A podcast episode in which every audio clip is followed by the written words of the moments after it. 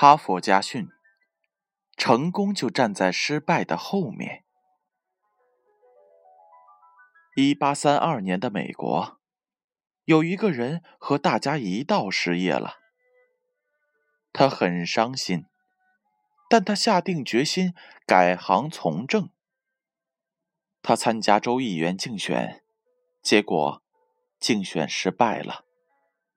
他着手开办了自己的企业，可是不到一年，这家企业便倒闭了。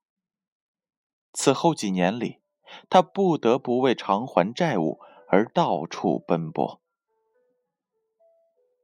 过了很长一段时间，他再次参加了州议员评选，这一次他当选了。他内心升起了一丝希望。认定生活有了转机。第二年，即一八五一年，他与一位美丽的姑娘订婚了。没料到，离结婚日期还有几个月的时候，未婚妻不幸去世了。他心灰意冷，数月卧床不起。一八五二年。他决定竞选美国国会议员，结果竟然名落孙山。但他没有放弃，而是问自己：失败了怎么办？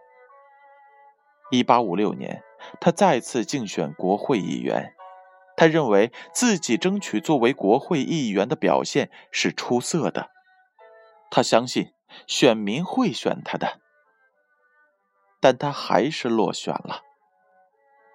为了挣回竞选中花销的一大笔钱，他向州政府申请担任本州的土地官员。结果，州政府退回了他的申请报告，上面的批文是这样写的：“本州的土地官要求具有卓越的才能，超群的智慧。”接二连三的失败并未使他气馁。过了两年，他再次竞选美国参议员，仍然遭到失败。在他一生经历的十一次重大事件当中，只有两次是成功的，其他的都是以失败告终。可他始终没有停止追求。一八六零年，他终于当选了美国总统。他就是至今仍然让美国人深深怀念的亚伯拉罕·林肯。故事讲完了，接下来一起来听一听编后语吧。